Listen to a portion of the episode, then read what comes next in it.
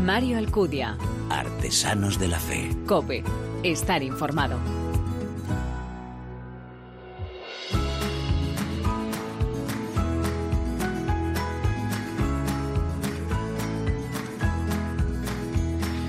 ¿Qué tal? Muy buenas. Te doy la bienvenida a esta novena entrega de Artesanos de la Fe en cope.es en nuestra segunda temporada, un espacio en el que te ofrecemos esa mirada diferente a la vida, un espacio donde se da en la mano el testimonio, la lectura y la música, elementos esenciales en esa imagen de la iglesia joven a la que nos convoca el Papa. En el discurso que Francisco dirigía a la curia esta Navidad le recordaba que no estamos en un régimen de cristianismo porque la fe en gran parte de Occidente ya no constituye un presupuesto obvio de la vida común, más bien incluso es negada cuando no burlada. Tenemos, por tanto, necesidad, decía Francisco, de un cambio de mentalidad pastoral que no quiere decir pasar a una pastoral relativista, un cambio de mentalidad que parte de la constatación de que la vida cristiana en realidad es un camino, una peregrinación, y el camino obviamente no es puramente geográfico, sino sobre todo simbólico, una invitación a descubrir el movimiento del corazón que paradójicamente necesita partir para poder permanecer, para cambiar, para poder ser fiel. Todo esto en un contexto donde la transmisión de la fe se ha interrumpido y es en ocasiones impermeable. Por eso se nos recuerda que la misericordia es la medicina necesaria para sanar las heridas de la humanidad en este momento. La misericordia de Dios que nos busca, se acerca y nos abraza antes de juzgarnos. Lo recuerda el Papa en una entrevista en su libro eh, Sin Él no podemos hacer nada. Eh, no hay necesidad de trucos o de estratagemas porque es Cristo quien hace salir a la Iglesia de sí misma. Algunos de esos facilitadores de la fe, como habla el Papa, a través de su vida y de su testimonio, los vamos conociendo en este programa. ¿Quieres conocerlos, verdad? Gracias por elegirnos, descargarnos y escucharnos.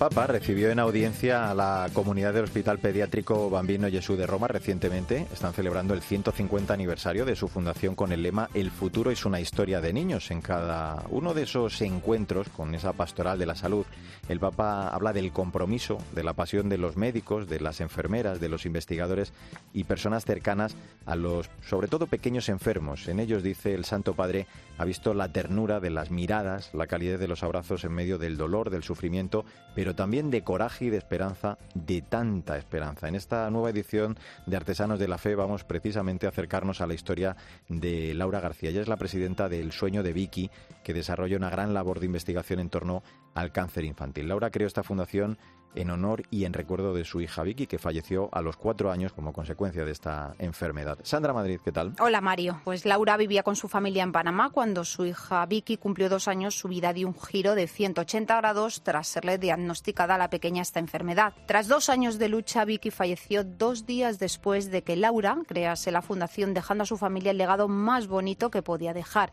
seguir ayudando a quienes más lo necesitan. Tarea en la que continúa eh, empeñada eh, Laura García. Bienvenida, Artesanos de la Fe. Gracias por atendernos. ¿eh? Muchísimas gracias a vosotros por ponerse en contacto conmigo. Oye, cuando diagnostican esta enfermedad a Vicky, trastoca, claro, vuestra vida y me imagino que ese ponerse manos a la obra para luchar a tope contra ella, que es como también surge la idea, creo, de ir creando esta fundación cuando os dais cuenta de las necesidades ¿no? de todo tipo que, tienen los niños y las familias que, que atravesabais. ¿No? Por una situación así. Bueno, cuando a Vicky la diagnostican eh, el cáncer, eh, yo recuerdo que me dijeron tres cosas.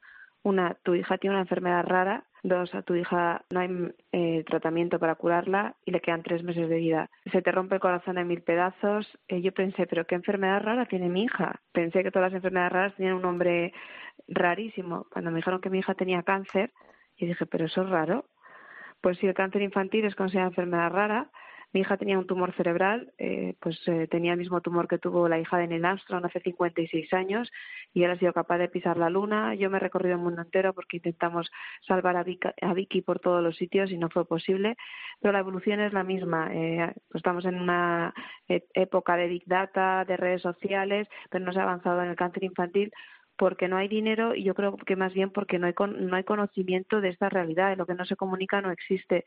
Cuando a Vicky la diagnosticaron, yo me hice de la Asociación Española contra el Cáncer pensando que el dinero que yo daba ahí, poco o mucho, llegaba al cáncer infantil. Mm. Luego mi sorpresa fue que como es considerada enfermedad rara, pues sí llega, pero una proporción muy pequeña con lo cual como las necesidades que yo tenía cuando Vicky enfermó pues no eran de pues ni de una logística ni de apoyo ni de payasos que hay fundaciones que hacen labores maravillosas pero en mi caso no lo necesitaba necesitaba una medicina que la curase y eso solo se consigue a través de investigación. Con lo cual tenía muy claro que si algún día hacía algo, mm, recaudaba dinero, porque antes lo hacía pues las comuniones, los cumpleaños, lo daba a alguna fundación, tenía claro que iba a ser solo para investigación. Y pues creé la fundación y desgraciadamente a los dos días, desgraciadamente o afortunadamente, porque creo que es una misión que me dejó Vicky, el pensar que, su muerte es esperanza para otros niños. Eh, Laura, el logo del sueño de Vicky evoca, creo, a tu hija de espaldas, la luna con ese deseo de representar el sueño, las estrellas que os representan a toda la familia y además porque era la canción que cantaba ella. ¿Cómo era Vicky? ¿Qué, qué lección nos dejó en esos últimos años, en esos dos últimos años? Pues Vicky era una niña súper feliz, muy trasto, porque era una niña muy trasto, tenía el pelo rizadito como está en el logo y era una niña que siempre sonreía siempre, o sea, las peores, pues tuvo, ocho meses hospitalizada sin salir ni un solo día. Ella siempre sonreía, por muy mal que estuviera, siempre sonreía, veía a otros niños jugar y ella se levantaba y se ponía a jugar. O sea, mm, a mí personalmente me hizo descubrir lo que es el amor. O sea, tengo tres hijos más, pero ese amor de verdad, el que yo te entrego sin esperar nada y no me canso de entregarte y quiero estar contigo y soy capaz de vivir por ti, solo por ti, yo creo que ese amor por suerte, por desgracia, solo lo tenemos algunas personas. Tengo tres hijos más, insisto, pero yo creo que ese amor que recibí y di a Vicky es indescriptible. Yo al principio me enfadé mucho con Dios. Bueno, no me enfadé, le preguntaba por qué, por qué me había pasado, por qué le había pasado a mi hija. Luego pregunté por qué no y por qué no me podía pasar. Y luego, pues poco a poco fue cambiando mi imagen, sobre todo gracias a la felicidad de Vicky. O sea, Vicky, si, yo, si Vicky estaba bien, yo estaba bien. Y Vicky era pura fuerza, puro amor, sacaba lo mejor de cada uno. Entendí que las personas venimos a este mundo para ser queridas y Vicky lo tenía. No hacía falta nada más. Entonces me sentí como de tú a tú con la Virgen y, y entonces no, ya no tenía rabia, solo tenía paz y tenía amor y, y me dejé llevar. Para mí Vicky fue un regalo.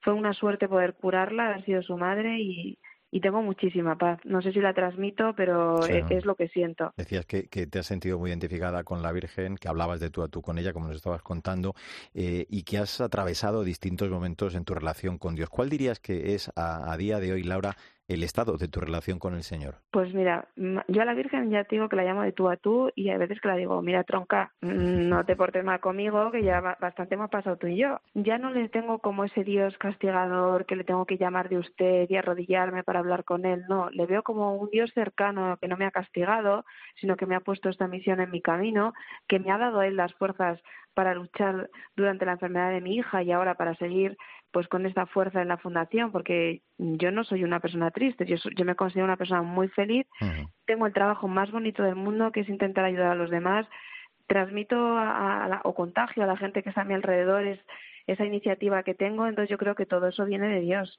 entonces tengo una relación pues de amigo. Y Laura, ¿qué mensaje le darías a las familias que están pasando o han pasado por vuestra situación? Pues que no lo vean como un castigo, que, que, es algo que no podemos cambiar, que cuando nos toca una experiencia tan dura, porque es muy dura como esta, pues tenemos que pensar que, que estos niños venían para enseñarnos algo, ya lo han, nos lo han enseñado, se han ido a otro sitio mejor que nosotros. Al final, como padres, queremos que nuestros hijos estén en el cielo con Dios no tan pronto, está claro. Yo ya la tengo en el cielo, como yo digo, tengo cuatro hijos, pero la que más me hace trabajar es Vicky, que es mi jefa, y que no, no, no se enfaden con Dios, porque eso genera mucha, mucha ira y muy poca paz. El estar a bien con Él es un poco entender el porqué de todo.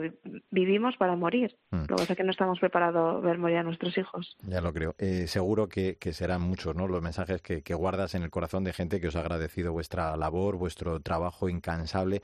A mí me gustaría eh, saber eh, cómo podemos ayudar, cómo podemos colaborar con el sueño de Vicky, porque a buen seguro es verdad que el milagro mayor sería que desapareciera y se pudiera curar esta enfermedad, pero mientras tanto, Laura, ese sueño pasa por mejorar como vosotros hacéis en todo lo posible, por dejar esas mejores condiciones de vida de estos niños y también esa investigación de la que tú hablabas antes. Sí, nuestro lema es los niños con cáncer no necesitan milagros, necesitan investigación. Pueden colaborar a través de nuestra página web, elsuenodevicky.com. Financiamos dos proyectos, uno en el Hospital eh, del Niño Jesús, que es una unidad de tumores cerebrales, y otro en, la Clínica Navarra, en el CIMA.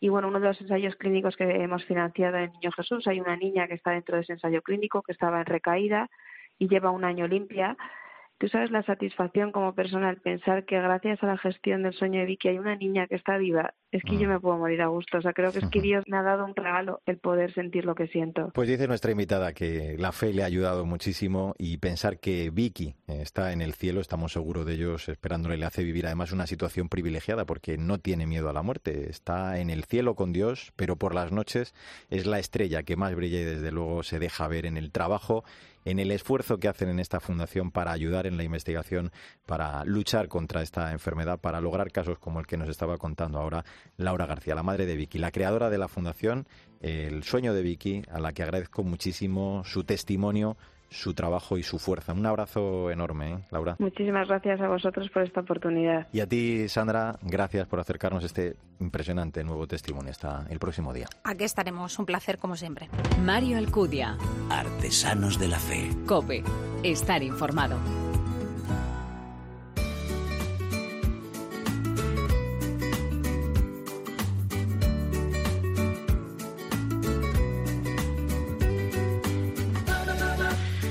Tiempo ya para los libros en este Artesanos de la Fe. Eh, en nuestros días está de moda hablar de las fake news como un fenómeno nuevo y como si anteriormente no hubieran existido en el periodismo, ni la desinformación ni la manipulación. Bueno, pues eh, la desinformación es verdad, ¿no? Es un inherente, hay un modo de entender el periodismo, el objetivismo de matriz positivista, relativista, dice el autor, que lleva cerca de dos siglos vigente. Y esa mirada superficial y miope ha facilitado a su vez la manipulación de las masas producida por la mirada falaz y engañosa de las ideologías que buscan el poder. Cristina Rodríguez Luque, muy buenas. ¿Qué tal, Mario? Así se presenta el libro del que hablamos en los próximos minutos, Infoética, el periodismo liberado de lo políticamente correcto. Como dice nuestro invitado, y abundando en eso que estabas contando, el periodismo es cuestión de miradas, de la inteligencia y del corazón, que se dirige a una realidad u otra, que se puede quedar en la superficie o que profundiza y va más allá. Mirada que se queda indiferente ante el bien o el mal que ve, o mirada que se emociona y conmociona.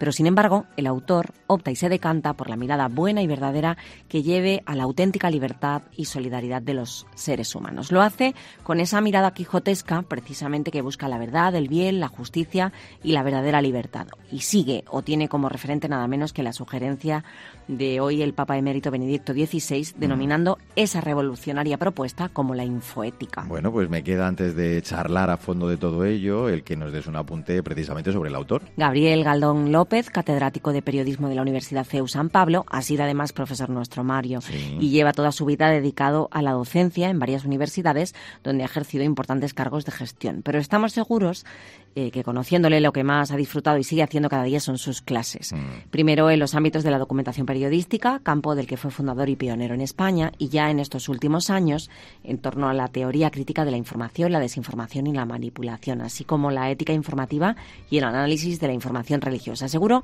mm. que muchos de los que nos escuchan han leído su obra Desinformación, Método, Aspectos y Soluciones. Venga, pues eh, profesor Gabriel Galdón, es una alegría recibirte en este Artesanos de la Fe. Muchísimas gracias eh, por acompañarnos. Gracias gracias a vosotros y para mí es una alegría también inmensa encontrarme con dos de los mejores antiguos, de los mejores alumnos que he tenido. Oye, un libro eh, en estado puro, debo decir, estas 300 páginas más o menos dejan ver al profesor Galdón, yo creo, más desinhibido, ¿no? Poniendo negro sobre blanco lo que siente su corazón, tu cabeza cristiana también en torno a este oficio. Comenzando por ese primer capítulo, eh, hablando de esas miradas a las que hacíamos referencia, de las que hablaba Cristina hace un momento, a la mirada artificial, a la mirada falaz, ese riesgo del positivismo, eh, el periodismo objetivista como sus trato de la manipulación mediática. De todo ello hablas en, ese primer capítulo, casi nada para abrir boca. Sí, eh, vamos a ver, ahí lo que hago es resumir lo que ya he escrito durante años sobre ese tema y mm, ponerlo divulgativo, ¿eh? con un lenguaje más asequible para que todo el mundo lo pueda entender. Porque este libro no está solo dirigido a periodistas ni a profesores de periodismo, aunque sean los dos primeros, es como una especie de escalera, ¿no?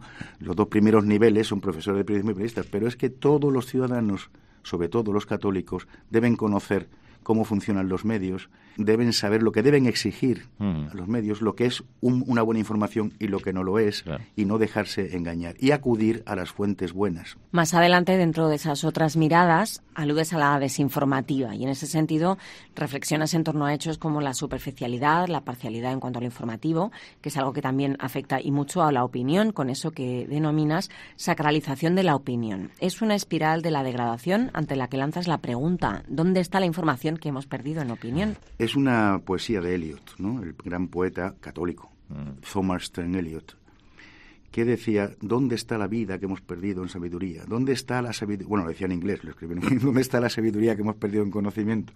¿Dónde está el conocimiento que hemos perdido en información? Yo le añado, ¿dónde está la información que hemos perdido en opinión? ¿Dónde está la opinión que hemos perdido en manipulación? ¿Eh? Eh, porque efectivamente ha habido una, una degradación, una espiral de la degradación en el periodismo, y, y- pero yo no me querría detener tanto en lo negativo, aunque la primera parte, lógicamente, tiene que ser lo que le llaman los autores la pars destruens, ¿no? Es decir, la prudencia es, y la ética, en fin, definitiva, es evitar el mal y hacer el bien, ¿no? Claro. Entonces hay que evitar el mal, evidentemente hay que evitar esa superficialidad, esa opinionitis que la llamo yo, ¿eh? O sea, también en plan vulgar de que todo el mundo opina de todo sin saber de nada, ¿no? Y claro, para poder construir cualquier cosa hace falta unos fundamentos, un pozo, una sabiduría, ¿no? Y claro, la opinión, la mera opinión de cada uno no hace sabiduría. Entonces nos hemos acostumbrado a que todo el mundo opina de todo, a que la y a elegir la opinión que en ese momento más nos guste, sin reflexionar y sin sobre todo plantearse que la persona empieza a ser persona cuando se pregunta si eso es verdad o es mentira, si eso es bueno o es malo, si eso es justo o es injusto. Entonces, volver a preguntarnos, ¿esto es bueno? ¿Esto es verdadero? ¿Esto es justo? Esa es una de las misiones que, que tengo con el libro, o sea, que la, em, la reflexión, para el cristiano la oración, porque todo eso hay que llevarlo a la oración. Eh, En el capítulo 3, luego, en torno a la mirada manipuladora, dices eh, que no hay tiempo ni espacio. Claro, en un libro, pues, al final tiene su limitación, ¿no? Para analizar los falsos, supuestos filosóficos, tampoco las metodologías ni las eh, técnicas manipuladoras de cada una de las ideologías. Pero sí dices, y, a mí me gustaría que nos dieras quizá una pincelada muy breve sobre ello, que todas tienen esa falaz matriz sustentadora que de hecho las define globalmente, ¿no? El progresismo, del que dices además es el resultado de la rebelión moderna contra la verdad y que pretende ser, de hecho, su sustituto. Claro, esto eh, yo cuando no puedo en el libro eh, desarrollar a fondo un tema, porque entonces saldría eh, mil páginas, mil doscientas, lo que hago es dar la bibliografía que mejor resume eso. ¿eh? Entonces, como no puedo hacer todo ese desarrollo filosófico, que ya empiezan en Ockham, en parte, luego, bueno, es que es un desarrollo del siglo XIV, luego XV, con el- luego Descartes, ¿eh? o René Descartes, porque en España es Descartes, ¿no? Descartes, en Francia es Descartes. bueno, Descartes, en fin, sigue toda una... ¿eh? Y luego ya cómo se desglosan las ideologías. Entonces no había tiempo, pero he puesto ¿eh? los libros ¿eh? en nota a pie de página, luego en las fuentes, que, que desarrollan eso mejor en castellano. Y entonces, bueno, eh, respecto a... A ver, el progresismo yo lo defino al final como el regreso a la barbarie con tecnología punta. ¿no? es decir, lo que se ha hecho es lo que la tradición humanista cristiana, que recoge el pensamiento griego de Aristóteles, Sócrates, el pensamiento hebreo o judío en de la Torá, recoge el derecho romano a Cicerón, o sea, ese, eh, eh, todo eso que, ha- que es lo que ha desarrollado el progreso moral y cultural de Occidente, Mm. la abolición de la esclavitud por el tema de la, en fin, todo, ¿no? Resulta que eso se rompe porque se sustituye la palabra verdad y la palabra bien por la palabra progreso. Mm, Entonces, todo lo que es nuevo es bueno, es progresista, claro.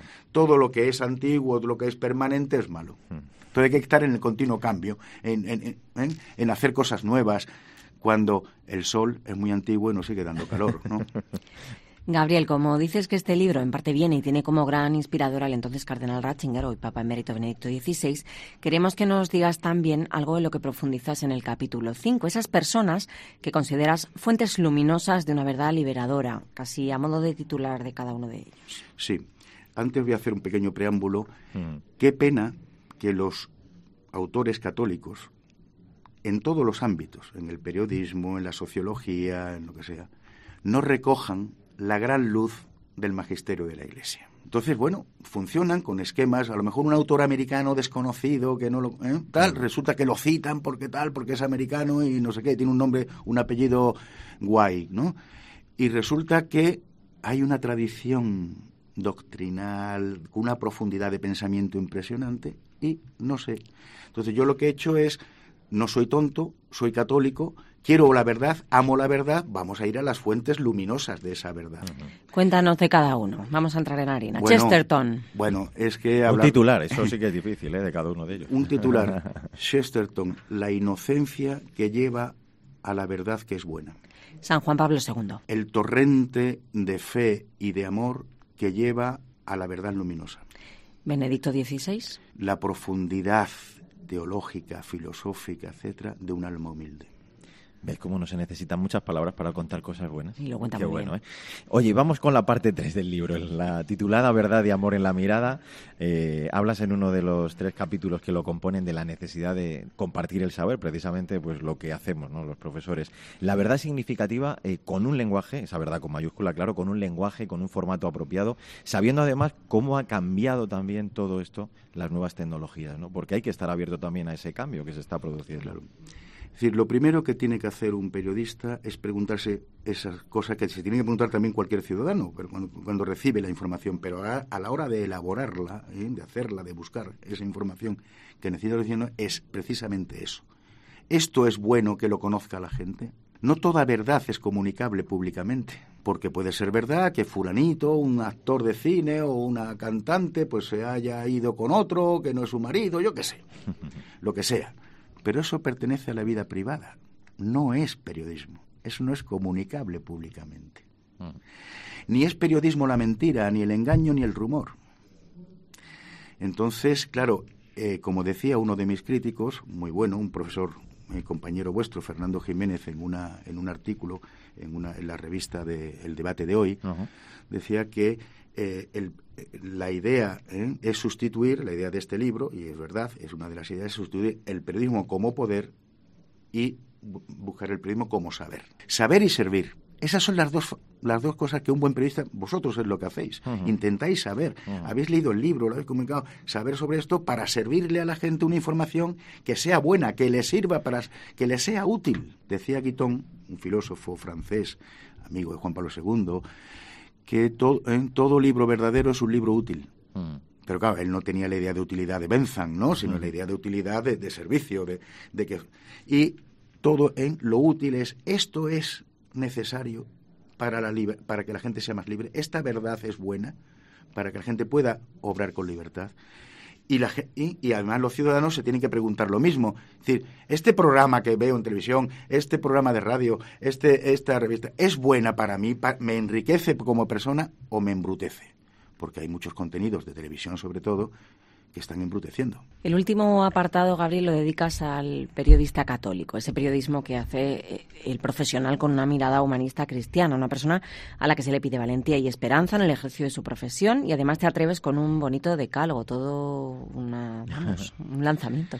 Sí, yo es que toda De mi- cabecera. eh, toda mi vida docente, llevo ya 41 años de docencia, de feliz docencia, porque me encanta, y vosotros lo sabéis, eh, he pretendido lo que digo en el libro. Es decir, eh, yo soy hijo de Dios, tengo la inmensa suerte de tener fe, y he pretendido siempre en mi vida unir la fe, la razón y el corazón. Y me parece que la solución para el mundo es que intentemos eso todos, unir nuestra fe, nuestra razón y nuestro corazón en equilibrio y armonía, buscando la verdad, el bien y la belleza con la ayuda de Dios en la oración y en los sacramentos. Si un periodista se plantea eso así, si los periodistas católicos nos planteáramos todos eso, el periodismo cambiaría y cambiaría bastante el mundo. Pues es un libro, como dice el autor, lo acaba de decir hace un momento, eh, citando a Jean Guiton. Es verdadero, decía él, cuando es útil. Y desde luego este, además, porque está hecho desde ese amor a la verdad de la que estábamos hablando y para que mucha gente se enamore precisamente de ella en torno a esta importante realidad que tenemos desde los medios de comunicación. Cristina, yo creo que tenemos que recordar ya el título de la obra de nuevo. Infoética, el periodismo liberado de lo políticamente correcto, de Gabriel Galdón López, editado por CEU Ediciones. Para que haya un verdadero periodismo que busque la verdad, el bien, la libertad, la justicia y la paz, es eh, necesario liberarse de los prejuicios modernistas y volver la mirada a la tradición cultural humanista cristiana, a la sabiduría realista, a la creatividad esperanzadora, a la doctrina social de la Iglesia y al sentido personalista para configurar un nuevo paradigma informativo. Y eso lo hace y lo consigue en este libro nuestro invitado, Gabriel Galdón, al que le agradezco muchísimo el que nos haya acompañado en este Artesanos de la Fe. Pues Gaby, muchísimas gracias, un abrazo muy fuerte. Un abrazo fuerte y para mí ha sido un verdadero placer volverme a encontrar con vosotros. Y a ti, Cristina Rodríguez Duque, te espero el próximo día con un nuevo libro con el que estoy seguro no estarás condicionada por asuntos como el éxito comercial ni lo políticamente correcto. Tenlo claro, aquí regresaremos, Mario.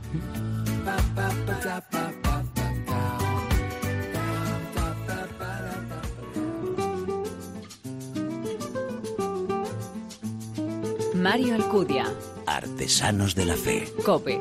Estar informado. Confía, despierta cada día con vida y sonríe cada momento. Que no te falte fe ni alegría, no, no, no. Y también camina y que no se nos quede nadie en medio de este nuestro camino. Que nadie se nos dé por vencido, no, no, no. Cuento contigo porque tú también sumas que tú eres eslabón en la vida. Cuento contigo que aquí todos contamos, cuento contigo que aquí todos sumamos. Abrimos este último tramo de Artesanos de la Fe en cope.es, siempre dedicado a la música, que en esta ocasión nos hace poner rumbo hacia Galicia. Más concretamente, nos vamos hasta Vigo, donde nació y se crió nuestro invitado Manu Escudero, músico y cantautor católico. Manu dice no escribir música de misa, sino temas que llegan a todo el mundo. Preocupado por la situación social, refleja en sus letras las inquietudes y las injusticias desde la perspectiva de la esperanza, con el anhelo de ser fuente de alegría y optimismo. Además, no lo hace solo, siempre está acompañado de su guitarra, aunque confiesa también que no se puede resistir al piano. Esto que estamos escuchando es Tú también sumas, en la que nos recuerda la importancia de cada uno de nosotros en la evangelización, esa gran misión que tenemos todos los cristianos. María Chamorro, muy buenas. Hola Mario. Si miras la vida a través de los ojos de un niño, verás que este mundo sonríe y disfruta soñando con cuentos. Cuentos que no hablan de guerras ni cientos de muertos, por falta de abrazos que cuidan sin miedo a la vida. Y es que yo de mayor quiero ser como un niño. Este tema de Manuel Escudero refleja bien la esencia del Evangelio. Y es que si no nos hacemos como niños, no entraremos en el reino de los cielos. Pero además, esta canción define muy bien a nuestro artista invitado, porque casi desde que era un niño, desde los 15 años, lleva tocando en agrupaciones musicales como batería. Y a raíz de una experiencia voluntariado en Bolivia, comenzó a tener la necesidad de escribir canciones e interpretar sus propios temas con la guitarra. A día de hoy cuenta con dos discos y compagina los conciertos con la enseñanza de música en un colegio de jesuitinas de Crece, quien busca, quien revive quien se alegra, quien busca un equilibrio que da aliento, el que decide elige porque es bueno. Crece, el que con libertad ayuda a ser libres de la opresión y el miedo, de la injusticia, la miseria y las maldades de este mundo. Crece, contigo crece, conmigo crece. Pues con este tema, Crece conmigo, vamos a saludar y dar ya la bienvenida a nuestro invitado, Manu Escudero. Hola Manu, ¿cómo estás? Hola, buenas tardes, muy bien, pues aquí disfrutando estos días. Bueno, es un placer tenerte con nosotros. Oye, como nos comentaba eh, María, tu inquietud por la música nace cuando todavía eras un adolescente y además las vivencias de un voluntariado son las que creo que te empujaron de forma definitiva a escribir y a transmitir ese mensaje que un mundo mejor, ¿no? Dices, es posible. Con tus canciones quieres invitar a mirar el mundo con otros ojos, los ojos del amor con mayúscula. Pues sí, está claro. Bueno, a mí lo de, lo de la música, eh, ya no solo desde adolescente, ya desde muy pequeñito, ¿no? Ya mis padres, eh, incluso lo heredamos, lo, lo heredamos de ellos, ya mis padres se conocieron un, en un coro en Madrid, el Coro Juventud Santo Domingo, que llegaron a grabar seis discos, que además fueron un exitazo con seis pavos por Latinoamérica. Y bueno, pues yo desde pequeñito he estado pues muy vinculado a la música, ¿no? Y entonces, eh, bueno, pues eh, estuve muchos años tocando la... Eh, mientras compaginaba los estudios del conservatorio, pues estuve varios años tocando la batería en, distintas agrupaciones de Vigo y también en Santiago de Compostela, hasta que esa experiencia de, de Bolivia fue como un antes y un después, ¿no? Fue una manera que fue algo que me abrió los ojos, me abrió el corazón a decir, Manu, tú tienes unos dones y creo que lo que has visto aquí en Bolivia, creo que, mm, eh, bueno, eso fue un granito de arena, ¿no? Realmente, pero que te hizo mucho. Pero me hizo ver que, que, bueno, que los dones que uno tiene, pues son para poner al servicio de los demás. Y en mi caso, pues con el tema de la música, esa experiencia me marcó para, bueno, pues para enfocarla, en este caso, pues hacia la, a la canción de autor, ¿no? Porque creo que tenía que contar eh, lo que es la realidad que yo estaba viendo, pero con los dones que, Dios me ha dado, que es el don de la música. El mundo te necesita, no te duermas compañero, que este viaje lo hacemos juntos, cantando, soñando y riendo, que no se nos quede nadie en medio de esta aventura, que vamos a cambiar el mundo, aunque digan que es locura, y lo haré contigo que solo no puedo, y lo haré con otros, y lo haremos juntos porque así no hay lo haré contigo que solo no puedo y lo haré con otros y lo haremos juntos porque así no hay miedos. Esto que estamos escuchando es Con otros, uno de tus primeros singles allá por 2013. Es una canción en la que cantas a originalidad de cada uno, a saber buscar y encontrar la esencia que nos hace sabernos hijos predilectos de Dios. Pues eh, sí, bueno, pues esta canción la verdad es que surge a raíz de, un lema de las hijas de Jesús, de la, de la congregación en la que yo trabajo, las jesuitinas, y, surge con, con, esa idea, ¿no? Eh, con la idea de que nadie se puede quedar fuera en este mundo que pues es un mundo de todos, ¿no? Sería muy egoísta, o sea, seríamos muy egoístas y, de hecho, pues yo creo que la humanidad muchas veces lo demuestra, ¿no? Cuando parece que, que queremos tener nuestra, nuestra parcelita en ese terreno de, de la vida, y la verdad que, bueno, pues viendo todo lo que hay con, con cantidad de gente que trata de llegar a, nuestro país y a otros países en busca de una vida mejor, es una pena que, que, bueno, pues que no, no seamos tierra acogida, ¿no? Y muchas veces pues tengamos que ver en las noticias pues tantas noticias de gente que, que se queda en el camino por, por, busca, por la búsqueda de, de, una oportunidad en la vida, ¿no? Y ese tema con otros pues precisamente habla de eso, de, de una oportunidad para para todos, para todos, porque yo creo que todos como, hijos de Dios pues nos merecemos esa, esa oportunidad, ¿no? En este mundo que, que, es para todos. Bueno, como has comentado antes, eres profe de música en un colegio de tu ciudad natal, de Vigo, y es a raíz de esta vocación y dedicación a la enseñanza que nace tu primera producción, el musical Juan y Chacho, que fue editado por San Pablo y distribuido a 17 países. ¿Cómo fue esa experiencia de dirigir a los chavales? ¿Son un público más, menos exigente que los mayores? eh, bueno, pues sí, a ver, la verdad que fue una experiencia súper bonita, una, una experiencia de, además de, de comunidad, la verdad que fue fue un antes y un después también, ¿no? Musicalmente.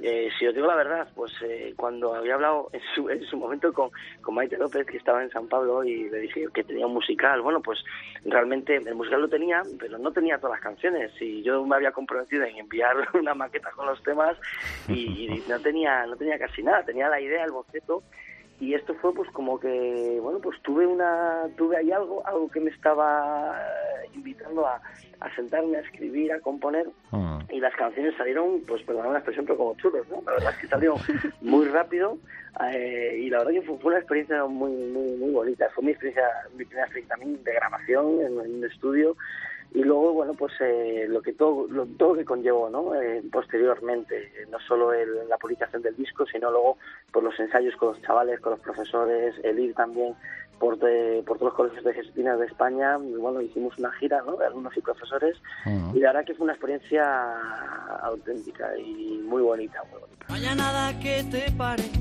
no haya nada que te frene rompe las barreras que te atan te condenan da otro paso al frente, ya no tengas miedo, que estamos contigo en este camino. Nunca dejes de soñar, nunca dejes de luchar, no te rindas, no desistas, algo nuevo está cambiando. No te pares, sígueme, que a tu lado yo estaré, que la vida siempre brinda una nueva oportunidad raro se mueve quiero moverme contigo, que vamos a vivir la vida como se merece. Esto es Algo raro se mueve, un canto a la verdadera esperanza y a seguir dando pasos al frente a pesar de las dificultades. Es una canción, Manu, muy especial que creo que te encargó la Asociación Moviendo el Mundo y dedicada con especial cariño a todas aquellas personas que padecen enfermedades raras. ¿Qué balance haces de, este proyecto que, claro, me imagino además tuvo que ser eh, ciertamente conmovedor, ¿no? Sí, vamos a ver, eh, pues esto surge a de una asociación que en su, eh, bueno, que en su momento trabajaba pues para para, para dar visibilidad sobre todo a personas con algún tipo de enfermedades raras, ¿no? Hmm. A mí personalmente, bueno, pues en la familia un, un familiar que, que bueno, pues eh, le tocó el tema de, bueno, pues de, de, sufrir la enfermedad de ELA y falleció hace, hace, unos años y bueno, pues esto era también un poco un reto, ¿no? Y un motivo pues para precisamente ayudar a dar, a dar visibilidad a, a, todas esas injusticias, ¿no? Todas esas enfermedades que aparecen, que de repente a uno le, le tocan, le cambian la vida y bueno, pues no llegamos a, comprender el por qué nos pasa, ¿no? Y sobre todo son enfermedades eh, duras en el sentido de que, bueno, como no tienen hoy por hoy una, una cura, no, no se sabe nada, pues es gente como que queda pues un poco relado, ¿no? Sí, y entonces esto, esta canción surge para. Me, me piden hacer una canción pues para el Año Mundial de las Enfermedades Raras y surge pues con esa intención, ¿no? Sobre todo de dar esperanza a aquellas personas que están sufriendo pues alguna y que están pasando por alguno de estos momentos tan, tan duros y tan difíciles. Ha llegado el tiempo de cambiar, no lo pienses más, tienes que elegir. Cualquier momento es bueno para volver a empezar. Ya no tengas miedo, no mires atrás, nunca es tarde si vas a arriesgar. Cada día es perfecto para comenzar de nuevo. Piensa que no estás sola, así que atrévete, lánzate a la vida, decídete. Este tema Decídete refleja el mensaje que nos lanzaba San Juan Pablo II de no tener miedo, abrir siempre las puertas a Cristo. Acompañas la canción con un videoclip muy particular en el que te rodeaste de niños, adolescentes, adultos. Intuimos que hubo un gran trabajo, una labor enorme de coordinación, de organizarse. Sí, sobre todo porque bueno, este es otro de los lemas que hice para la congregación de las Hijas de Jesús, las Jesuitinas. Y bueno, sí, porque además vino gente de toda España la verdad que fue un proyectazo tremendo. El Decidete, pues es eso también un poquito, como decíamos antes, con lo de eh, animar ¿no? a esas personas que tienen que sufren, que tienen algún tipo de, enfermedad rara, ¿no? Y ya no solo eso, sino aquellas personas que están bajas, aquellas personas que les cuesta tomar una decisión, aquellas personas que parece que lo ven todo negro, pues eh, en la vida yo creo que también es cuestión de, de echar para adelante, de echarle cara, de echarle también un poquito de morro y decir, venga, aquí estoy yo, que esta vida está para aprovecharla, está para vivirla y vamos a ir, vamos a ir adelante porque, bueno, pues la vida hay que vivirla, hay que disfrutarla sobre todo y sobre todo no disfrutarla para uno mismo, sino siempre teniendo en cuenta eh, nuestras acciones, ¿no? Que nuestras acciones sean sobre todo para ayudar a aquellas personas que nos rodean y a aquellas personas que más lo necesitan, ¿no? Es un poquito también mi, filosofía de vida y por eso este siete, pues es esa, esa, bueno, esa ayuda, ¿no? Ese, ese toquecito a las personas, decir, oye, tío, que tienes que vivir tu vida, ¿vale? Pero no solo para ti, sino para los que te están rodeando, así que anímate, anímate y lánzate. Bueno, como ya hemos comentado, eres profesor de música de chavales jóvenes, ¿cómo ayuda la música a iniciativas dentro de ella, como por ejemplo este videoclip, ¿no? A, a realizar algo en su lenguaje como puedes para acercar al Señor y el mensaje del Evangelio a sus vidas? Bueno, pues mira, yo como hablamos también previamente, ¿no? Eh, los niños también cuando me dicen, ostras, profe, pero... O sea, me, a veces me, hay gente que me dice que soy músico católico. Yo siempre digo, eh, no sé si me considero músico católico. Yo lo que sí que tengo claro es que soy músico, es que soy católico y practicante, por supuesto, y colaboro en una parroquia eh, y la música que hago, bueno, pues es música que vale para todas las personas, ¿no? Para la gente católica, para la gente no católica. Lo mismo canto en un teatro que canto en una, en una parroquia. yo creo que lo importante es lo que transmitamos con la música, ¿no? Ya luego, donde te, donde te engloben, pues no pasa nada, ¿no? Es bonito que, que, la música llegue a otras partes. Y lo mismo, mis, mis propios alumnos, cuando escuchan la música, eh, les gusta, ¿no? Y porque a veces me dicen, jo, profe, es que, es que esto parece que cuando les hablas de Dios ya lo rechazan, ¿no? Y es una pena. Entonces, yo creo que eh, en la realidad de hoy en día, y por experiencia, pues bueno, yo creo que hay muchas maneras de hablar de Dios. No solo directamente, sino también hablando a través de valores. Y sobre todo, yo creo que lo más importante es hablar de Dios a través de las acciones. Porque nada vale que yo les hable de Dios eh, si yo luego realmente mi, vida no es, no es un ejemplo para ellos, ¿no? Entonces eso es, esa es la clave fundamental. Si quieres que me quite las cadenas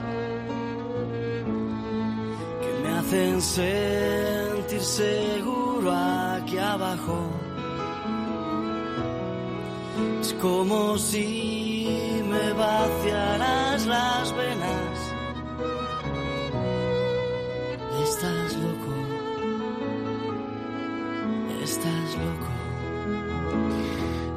Cosas de locos. Estamos eh, muy contentos porque así se titula este tema que nos presentas hoy, podemos decir, en exclusiva para Artesanos de la Fe, que va a ser el single, Manu, de tu tercera producción. Hemos visto eh, en tus redes que estás terminando las grabaciones, que estás ultimando los detalles. Eh, ¿Qué nos puedes adelantar? No sé, incluso preguntarte casi si tienes algo en mente o alguna otra cosa para el año que viene. Pues sí, la verdad, bueno, el primer single va a ser el tema en un bar de Coslada. bueno, pues sí, me, ha, hecho mucha ilusión el que pudiese escuchar eh, este tema que no es mío, es de Alberto Arija y, bueno, he tenido el, placer y, el lujo de poder contar con Emilia Arija para cantar con ella este tema que, que tantos, yo creo que mucha gente lo, conoce, lo ha escuchado. Para mí significaba mucho, ¿no? Porque yo he crecido con la música de, de Alberto y Emilia y la verdad que este tema pues siempre ha sido ha sido muy especial no y, y cuando conocí a Arija hace ya unos años es como que tuve esa esa esa sensación de decir algún día tengo que grabar un tema de de, Emilia y de Alberto, pues porque bueno, me, me, hacía especial ilusión, ¿no? Y este tema en concreto, pues porque significa mucho para mí. Este es uno de los temas que, que van a ir en el, en el disco eh, y bueno, pues sí, la verdad que os, digo que es un disco, no porque lo diga yo, pero porque ya gente que lo ha escuchado me lo está diciendo, está haciendo muy buenas críticas. Es un disco que se ha grabado en, Pecado Studios en Madrid. Es un disco con un altísimo nivel de, músicos, de calidad de sonido. Se va a editar en, DVD también. Lo vais a poder, eh, la gente que lo quiera comprar va a tener la opción de, de DVD porque se ha grabado. Y bueno, pues eh, nada, en una semana vais a tener el primer single, este también de Cosas de Locos, que estaba sonando ahora.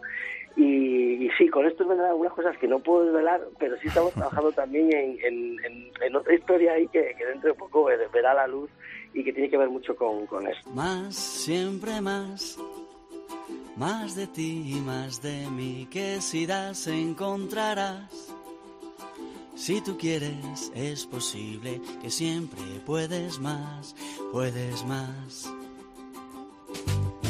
Más, siempre más. Más de ti y más de mí que buscando encontrarás. Si tú quieres, es posible que siempre puedes más, puedes más. Con este más, siempre más, tema que nos anima a mejorar cada día, a seguir el ejemplo del Señor, nos vamos a despedir. Yo le agradezco muchísimo a Manu Escudero el que haya estado hoy con nosotros, que haya sido, ha sido la verdad un verdadero placer el conocer su testimonio en este Artesanos de la Fe.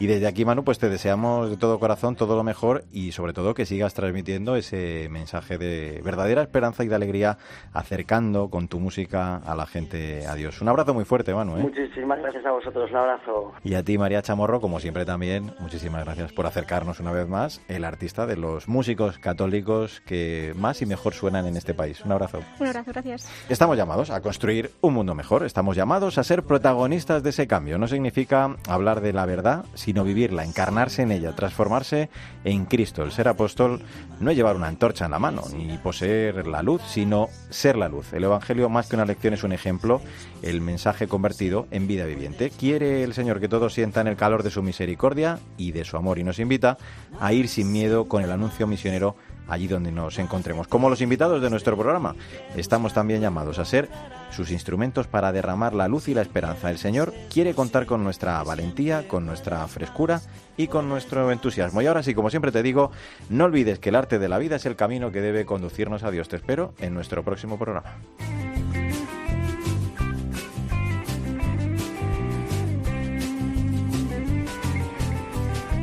Quiero vivir esta vida dejándola pasar, ni pasar viviéndola sin más.